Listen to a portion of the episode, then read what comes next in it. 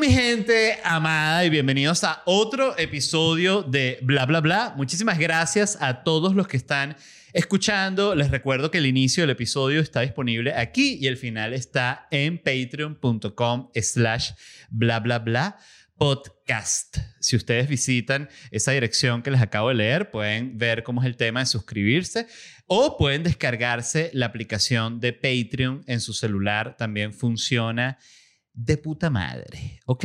Así que gracias. Y a todos los que están en YouTube, Spotify, Apple Podcast, Google Podcast, tus nalgas, podcast, les suplico de rodillas que se suscriban y activen las notificaciones. Les ruego. Les suplico y les ruego. No tengo ningún problema con hacerlo y más bien soy abiertamente manipulador. Creo que los tiempos modernos lo ameritan. Así es el mundo actual en el entretenimiento. No, en serio, muchísimas gracias a todos. Em, antes de arrancar el programa, les quería decir que me voy a estar presentando acá en Miami el 28 de abril con Orgullo Nacional, que es mi nuevo show. Pueden conseguir las entradas en ticketplay.com. Las tres primeras funciones se agotaron muy rápido. Eh, se está agotando ahorita esta cuarta función. Quedan todavía tickets. Y bueno, luego se abrirán otras porque es mi intención estar presentándome en Miami todo el tiempo. Este, bueno, es, lo que quiero, era lo que estaba haciendo antes de que empezara la pandemia, que era presentarme todas las semanas para establecer mi propia residencia en Miami y que cualquier persona me pueda ver, sepa que todas las semanas estoy aquí, pero bueno, ahorita es que se está un poco volviendo a la normalidad, cosa que me alegra mucho y...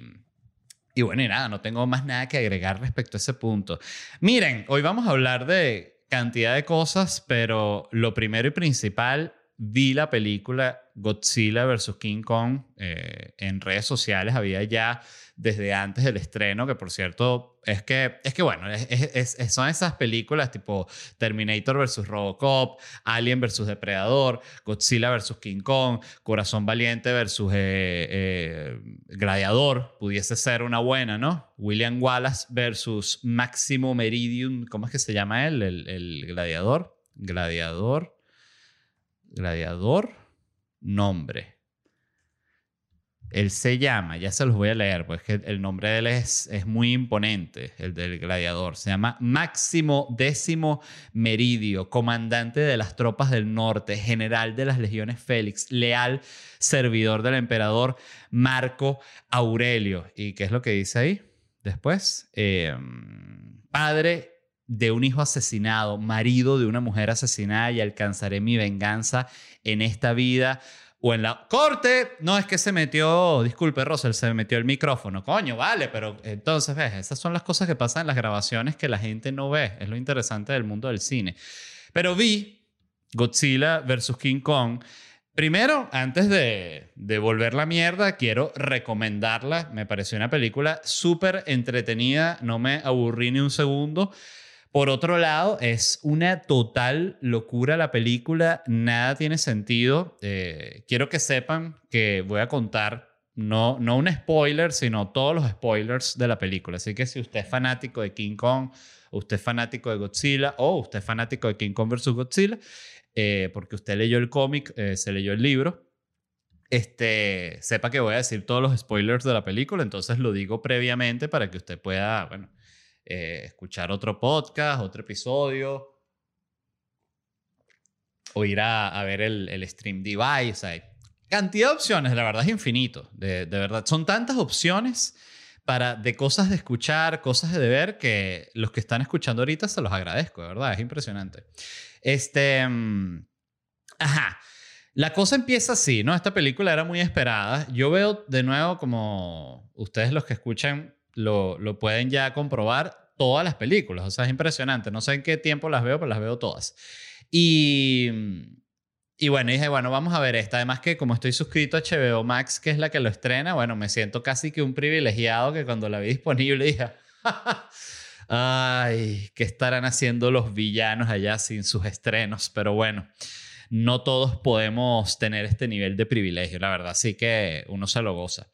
Y la cuestión es la siguiente, ¿no? La película arranca con King Kong en una locura en la selva y tal, se despierta, él está como que en la mañanita así, le ponen como un rock así, muy parecido a esta vibra como de también de la película de la Liga de la Justicia cuando cuando Aquaman que sí está como tomando la botella así, como caminando por el muellecito ese y vienen las olas que súper sexy la escena. O sea, yo que soy heterosexual, veía ahí a Aquaman y decía, oye, quiero que me agarre y me lleve para el mar con él. Entonces, em, arranca eh, King Kong en esta, como, esta actitud sexy mañanera y tal, y el tipo de repente eh, agarra un palo y lo lanza así contra el cielo y lo clava En, una, en el mismo cielo. O sea, él está metido. O sea, King Kong lo tienen como en la película de Truman Show, que lo tienen como en una cúpula, que es una pantalla, para que él crea que está como en una selva y King Kong es inteligentísimo y sabe que no está en la selva. Ok, perfecto. Entonces ya, esa es la primera escena que dice, ok, King Kong está histérico, lo tienen atrapado. Entonces ahí mismo sale un científico y que, que te explica todo, pues si no, uno no entiende nada. Y que menos mal que tenemos aquí a King Kong atrapado en esta cápsula, igual que en The Truman Show, este, porque si no sería una locura. En, a todas estas, Godzilla anda histérico, anda buscando un peo, ¡ah! vuelve mierda una vaina, nadie entiende porque en la última película Godzilla más bien había jodido al dragón para salvar a los humanos y Godzilla era ya pana. Entonces ahorita Godzilla empieza a atacar y todo el mundo, bueno, ¿qué pasa con Godzilla? Se volvió loco y viene, no que ya era amigo y tal. Entonces ahorita va a volver mierda todo esto. Bueno, entonces... Los científicos dicen y que no, hay que llevar a King Kong a su casa. Entonces, ¿a cómo lo llevan? Le dicen, no, lo, lo, vamos a meter en un barco y lo llevamos. Entonces, perfecto. Eh, aquí tú también aprendes que King Kong en esta película sabe hablar lenguaje de señas que ya lo llevaron a otro nivel. Están un poquito como cuando ya en Jurassic Park, eh, como la 5, la 4, no recuerdo qué, que ya no sabían cómo poner a, los Velociraptor más inteligentes y de repente que si cierra una puerta y el Velociraptor tiene que él mete el password, ¿sabes? Ve las uñitas así en el teclado y mete el password y todo el mundo, no, está inteligentísimo. Bueno, algo, algo similar hicieron con King Kong y ahorita King Kong habla lenguaje de señas. Entonces King Kong le dice a la niña, pues él habla con una niña. Entonces le dice, tráeme una hamburguesa. Entonces, no, eh, King Kong no hay hamburguesa, hay pescado. Está bien. Entonces le traen su pescado. Ahí se llega Godzilla. Ellos tienen su primer su primera coñaza. La verdad, las peleas estuvieron. Esa, esa, creo que fue mi pelea favorita de la película. La. No, vale, la final también estuvo bestial. La película es súper divertida. Y se dan la primera coñaza y tal, se salva King Kong. En la primera parece que Godzilla lo va a escoñetar, pero King Kong igual tira un montón de coñazos, todo el peo. Eh, dicen, vamos para la casa de, de King Kong. ¿Cómo es la vaina? No, que King Kong métete por este hueco. Literal es así. La niña y que no, por, ese hueco. King Kong, King Kong y que por ese hueco. Sí, sí, para allá, que allá está la, familia tuya. Y King Kong se, se, mete para el hueco y se cae así como por un portal y que... Y esta gente que vamos en nuestras naves, unas naves que tienen por el portal. Y se van como para el centro de la Tierra. O sea, se van al centro de la Tierra. Y ahí King Kong descubre como su casa. Y que hay una sillota así como de su tamaño y hay unas armas. Él agarra un hacha, que, un hacha que le hicieron otros King Kong, que aquí tú dices, ok, si ya en esta película King Kong está agarrando un hacha, yo recuerden esto, se lo juro, en tres películas, King Kong está disparando una metralleta, se lo juro, una metralletota especial que le hacen para él, para que jode unos robots, se lo juro. O sea, es que es evidente, o sea, es, es casi que la línea natural que debe seguir. Este. Entonces, bueno, nada, total que eh, King Kong en su casa, coño, qué bien, finalmente y tal. Mira, aquí ya agarré mi hacha. Godzilla dice: ¿Dónde está King Kong? Y tira un rayo para abajo, para el centro de la tierra, ¡ah! y llega hasta el hueco. Y King Kong, y que, ¡epa! Y lo ve, sale, se dan una coñaza y eh, Godzilla jode a King Kong ahí y ahí aparece este, el Mecha Godzilla, que es el, el Godzilla de robótico, que tú dices, pero ¿qué necesidad hay de eso? En serio, toda la necesidad, o sea, toda la necesidad. Entonces, como un Godzilla nuclear también, bueno, Godzilla es nuclear, pero este es nuclear mecánico. Coñazo, bueno, ustedes ya saben cómo, cómo termina, ¿no? O sea, ahí te, Godzilla ayuda, King Kong, King Kong, no vale, pero es que tú te pusiste muy feo conmigo, no, somos amigos. Y, entonces eh, le ganan al, al, Godzilla mecánico. Estuvo muy bueno, la verdad. Eh, obvio, nada tuvo sentido. Este, siento que siempre que, siempre que intentan como explicar científicamente lo que está sucediendo en la película es medio absurdo, pero en esta película es otro nivel de absurdo. De hecho, hay una escena en la que ellos tienen para aprender al, al, Godzilla mecánico, tienen que tener como el, el material, como vamos a decir, el uranio. Entonces, para ellos lograr tener ese uranio, mandan como un dron para el centro de la Tierra y el dron como que escanea el uranio y ellos y que ya tenemos el uranio. ¿Qué? ¿What? Em, y bueno, eh, Guillermo Tavares me envió este artículo que, que habla de estos dos científicos que hablaron como seriamente quién ganaría en la pelea entre King Kong y Godzilla y me encantó. Voy a tomar café con su permiso. Ah, qué delicioso es el café. Eh, hoy solo llevo ocho, así que no voy tan mal. Em, estos dos científicos se pusieron a especular sobre quién ganaría y evaluaron la pelea en tres aspectos, anatomía, geografía e inteligencia. Entonces, ok, anatomía decían que Godzilla está jodido porque tiene los bracitos cortos, eh, que por cierto, eh, de una aclaratoria, el artículo son dos especialistas, pero la profundidad del artículo es casi de la dos, dos mendigos borrachos hablando, aunque pudiese ser un mendigo científico que se arruinó por su adicción y sabe igual más que una persona que no esté mendiga.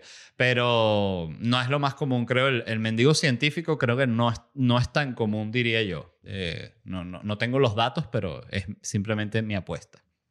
Dice que Godzilla tiene los brazos cortos King Kong tiene los brazos largos y tiene mucha más movilidad. Entonces dice que el Rich, coño, solo le, literal, eh, King Kong lo puede partir a coñazos a Godzilla y Godzilla no, no le puede hacer nada. Eh, Godzilla tiene el, el, la llama esta, el, el, aliento ese nuclear que él suelta. Pero decía que lo otro que tiene Godzilla es que tiene la cola, él pega con la cola. Entonces es como que el alcance que tiene King Kong con los coñazos, Godzilla también lo tiene con la cola. Entonces, como que es más ágil y es más inteligente este, King Kong, pero Godzilla también tiene el aliento. Entonces, como que anatómicamente vamos a decir que están parejos. Lo segundo que analizaban era lo de la geografía.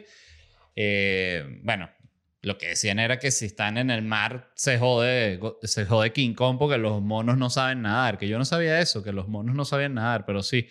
Leí aquí que los monos no saben nadar. Seguramente alguien va que si manda un comentario con un mono nadando así 100 metros libres, porque siempre que uno afirma algo y casi que la seguro es como una ley de Morphy de que hay la prueba de lo contrario.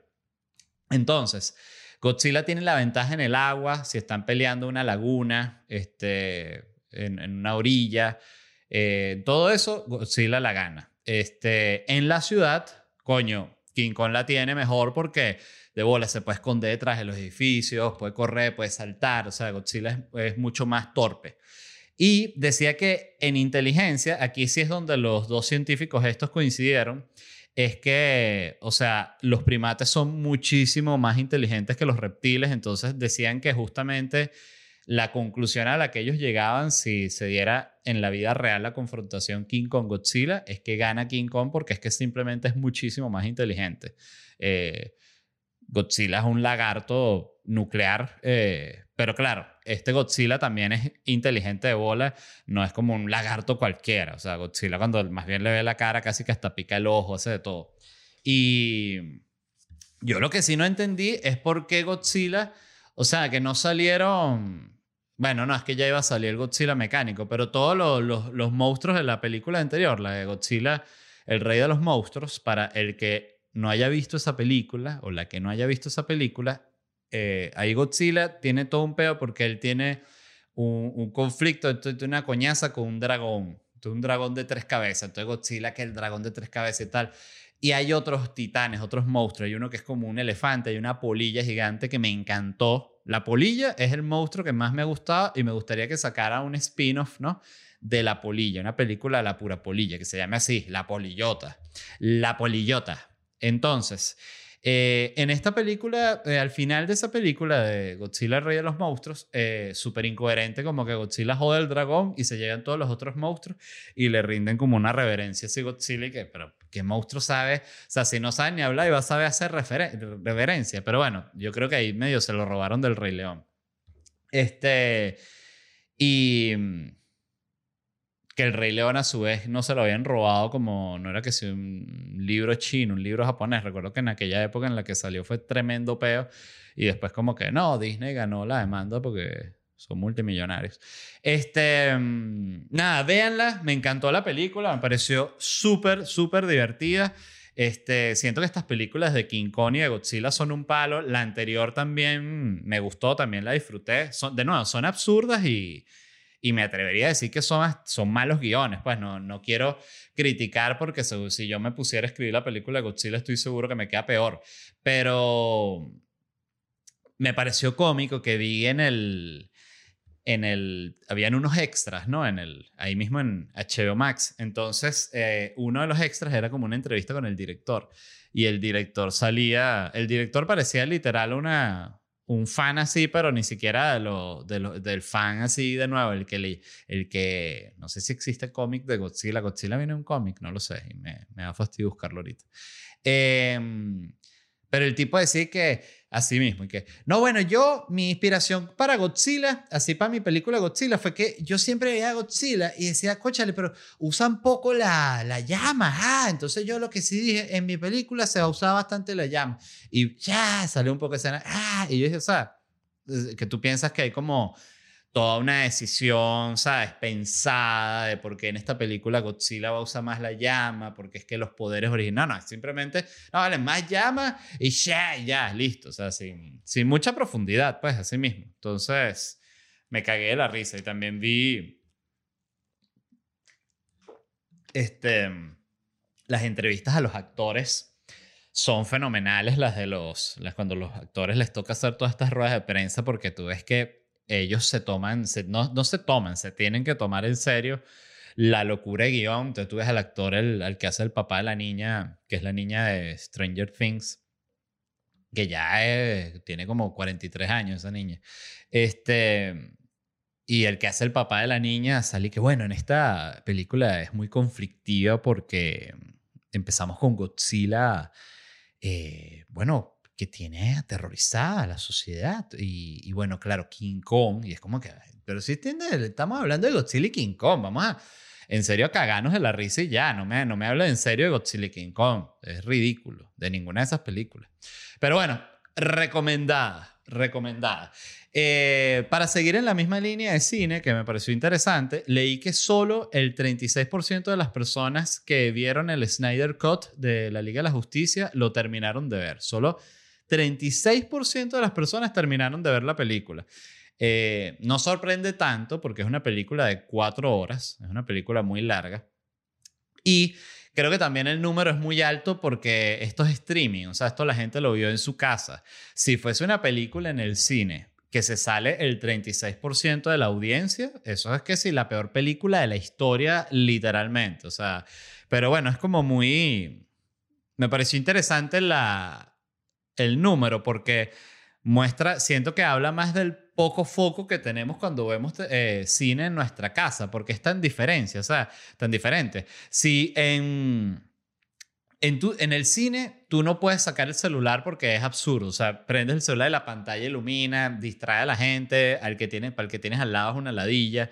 Eh, en cambio, más bien en la casa, revisar el celular es normal. De hecho, el otro día estaba pensando que cuando estoy así como entregadísimo a ver una película, que de verdad estoy concentrado, eh, es una película en la que reviso el celular que sí, dos veces. O sea, ya no existe para mí el ver una película de principio a fin sin revisar el celular, aunque sea una vez. Si estoy en mi casa, creo que, creo que no lo he hecho ya desde hace mucho tiempo, la verdad. No, lo que no tengo, no, no lo sé, pero sí, el, el, celular es un tormento. Eh, en el cine, ajá, tú si quieres ir al baño, coño, te lo piensas. Porque dices, ay, si me pierdo justo. Y entonces dices, bueno, te puedes aguantar las ganas de ir al baño, pero para ver la escena, ¿sabes? Entonces lo que la película baja, que además uno como que sabe, ¿no? Qué interesante, uno sabe cuando la película baja y, y vas al baño. En tu casa, bueno, pones pausa, vas para el baño, cagas viendo el celular, te paras, te preparas un café, te metes en la computadora, revisas Twitter, te lees los se te olvida que estás viendo una película. O sea, es totalmente, totalmente distinto. O sea, en el cine no hablas y en la película, o sea, si la ves en tu casa, bueno, no es que hablas, es que pones pausa para hablar bien de lo que está pasando. Oye, pero ya va, ¿qué fue todo esto que sucedió aquí? Que por cierto, una de las últimas películas que vi viviendo en Venezuela, lo recuerdo, fue esta película horrible de, ¿cómo se llama? Eh, Moby Dick, malísima. No me acuerdo ni, o sea, obvio es lo de la ballena y tal, pero no me acuerdo ni, ni, ni como un highlight. Ah, no, pero esto no puede ser una de las últimas películas que vi en Venezuela, estoy mintiendo. A ver. Ah, no, pero ¿cuál? Disculpen. Se llamaba Moby Dick, la de la película... Es que creo que no se llama Moby Dick, pero sale el actor de, de Thor. Ya, le, ya les voy a conseguir cómo se llama esa película. Pero es la película de Moby Dick, ¿no? Y recuerdo que fui a ver esa película con el amigo Carl Sittelman, que algunos de ustedes lo conocerán porque ven otros podcasts también, eh, director. Este, y estaba hablando todo el mundo en la sala. Recuerdo que nos, quedamos sorprendidos. Fue en el Tolón. O sea, nosotros éramos de las pocas personas que no estaban hablando así en este tono.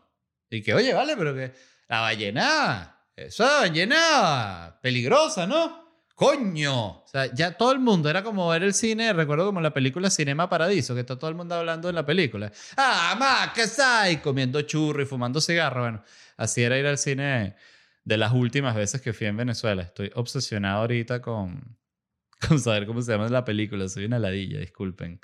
No, no es mi culpa. No, sí, es mi culpa totalmente. Pero, a ver. La, la, la, la. No me consigo X. Pudrete. Este. Mm, de nada, me llamó mucho la atención esto, la verdad, de que tan poca gente hubiese terminado de ver la Liga de la Justicia. Y mm, y bueno, y por otro lado, bueno, así es. En otras noticias, el canal del gobierno chino, CGTN, inventó a un periodista francés.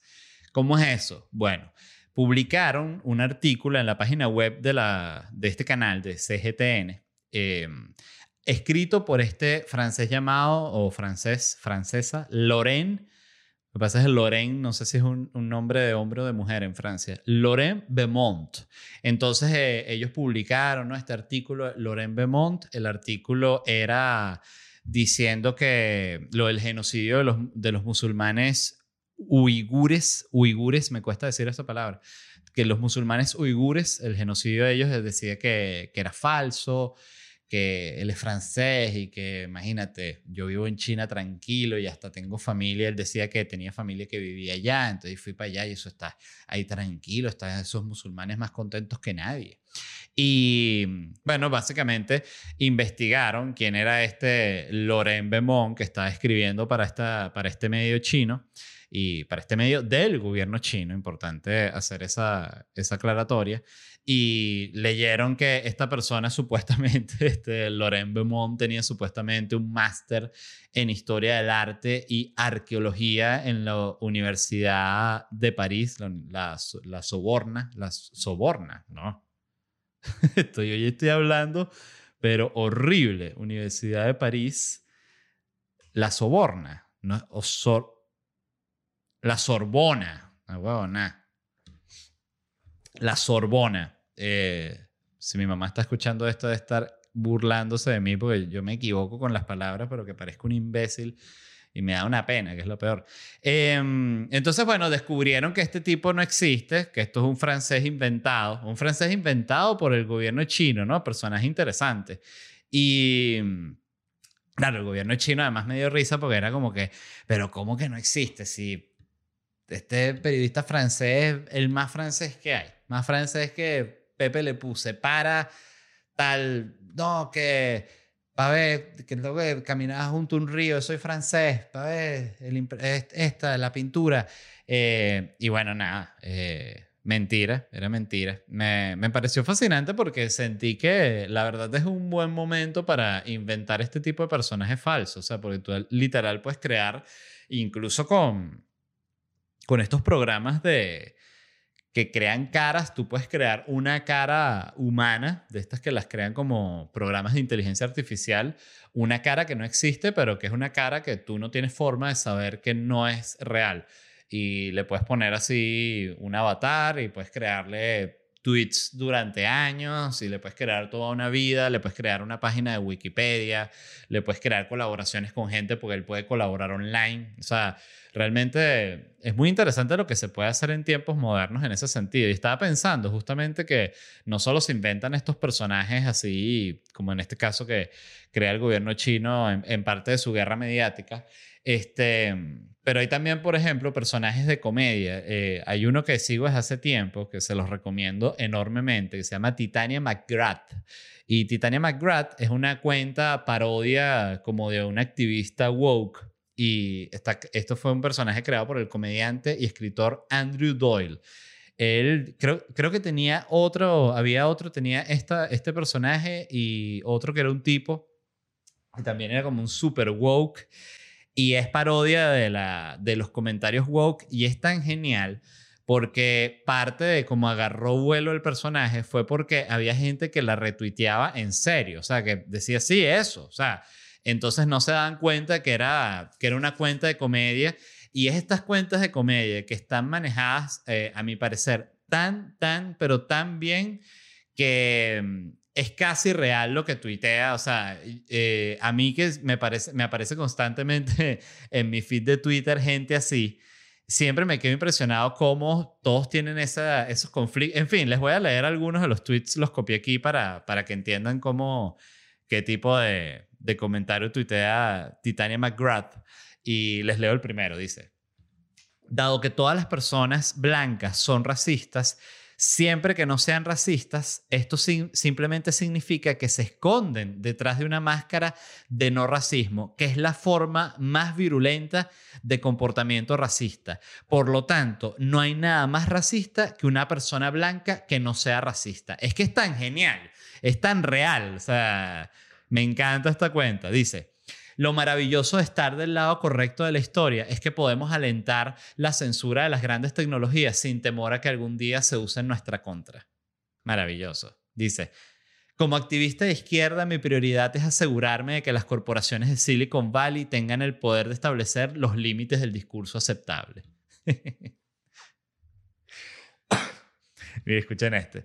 La homosexualidad es transfóbica porque refuerza el mito de que el género es binario. Entonces, aunque debemos oponernos a la homofobia, también debemos reconocer que no ser homofóbico es una forma de transfobia. No es tan difícil de entender. No, es, un genio, de verdad. Es, es muy, muy, muy perfecta esta cuenta. Em, ahorita estoy tuiteando poco. No sé si es que le habrá caído mucho trabajo al tipo porque la cuenta es gigante. No sé, para ver. Eh, ¿cuántos followers tiene? 627 mil. Y él tenía otra cuenta que se la cerraron. Eh, se la cerró Twitter porque eh, creo que entró así como en, vamos a decir, no sé si fake news o, o, qué carajo, pero sé que, se, le, sé que le cerraron otra cuenta, no sé si era de él, pero otra cuenta que era muy famosa también de parodia woke. Me encantó, la verdad. recomendadísima esa cuenta. Em, otra noticia este, un juego de Super Mario Bros. nuevo de paquete, o sea, en su paquete se vendió en 660 mil dólares y se convirtió en el videojuego más caro jamás vendido. El récord anterior lo tenían otras versiones nuevas del Super Mario Bros. O sea, pero esta es la más, más perfecta que se ha conseguido en la historia y además es la más antigua, es de, la, de, de las primeras producciones. Y Primero debo decir que la mayoría, que la mayoría de las veces que escucho este tipo de noticia de que una cosa nueva en su paquete la vendieron en no sé, no sé cuál precio, me parece una locura. Digo que, loco que haya gente que vaya a pagar eso.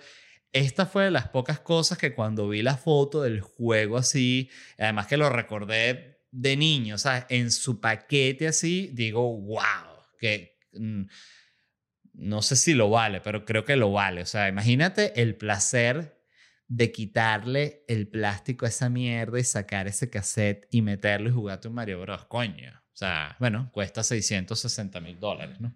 Y me puse a pensar, ya, me provocó café. Y me puse a pensar, eh, imagínense que les dan mil dólares y tienes que comprar cosas actuales que tú creas, o sea, te dan mil dólares y te dicen, mira, con esos mil dólares puedes comprar los objetos que con los que te alcance y esos objetos los vamos a meter en un baúl, en una bóveda, en una caja fuerte durante 30 años con la esperanza de que cuando te los demos de nuevo valgan mucho dinero.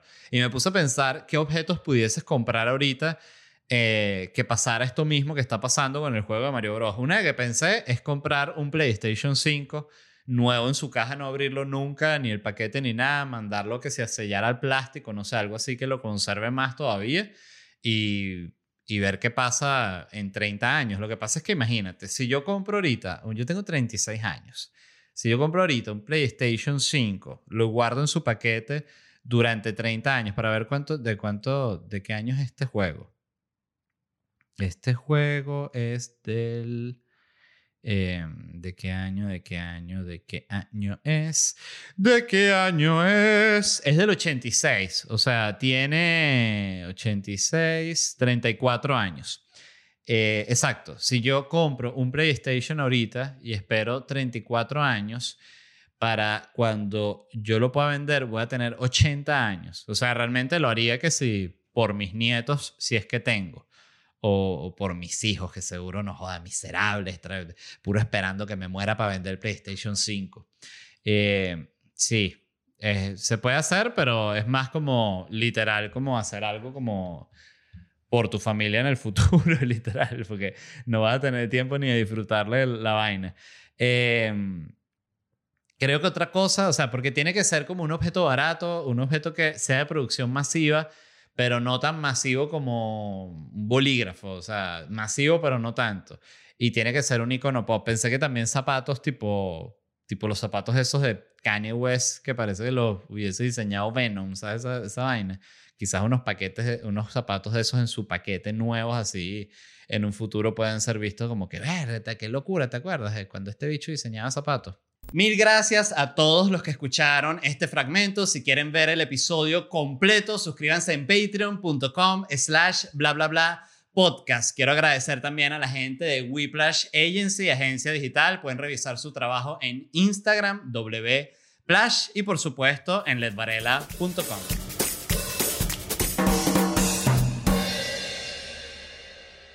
¿Estás listo para convertir tus mejores ideas en un negocio en línea exitoso? Te presentamos Shopify. Tal vez no lo sabías, pero nuestro podcast More Than Mamis es un negocio y lo empezamos por supuesto para desahogarnos y hablar sobre la maternidad, no para convertirnos en expertas de ventas y del e-commerce. Así que sí, necesitábamos ayuda para vender nuestro merch y poner en marcha nuestra tienda. ¿Y cómo suena con Shopify?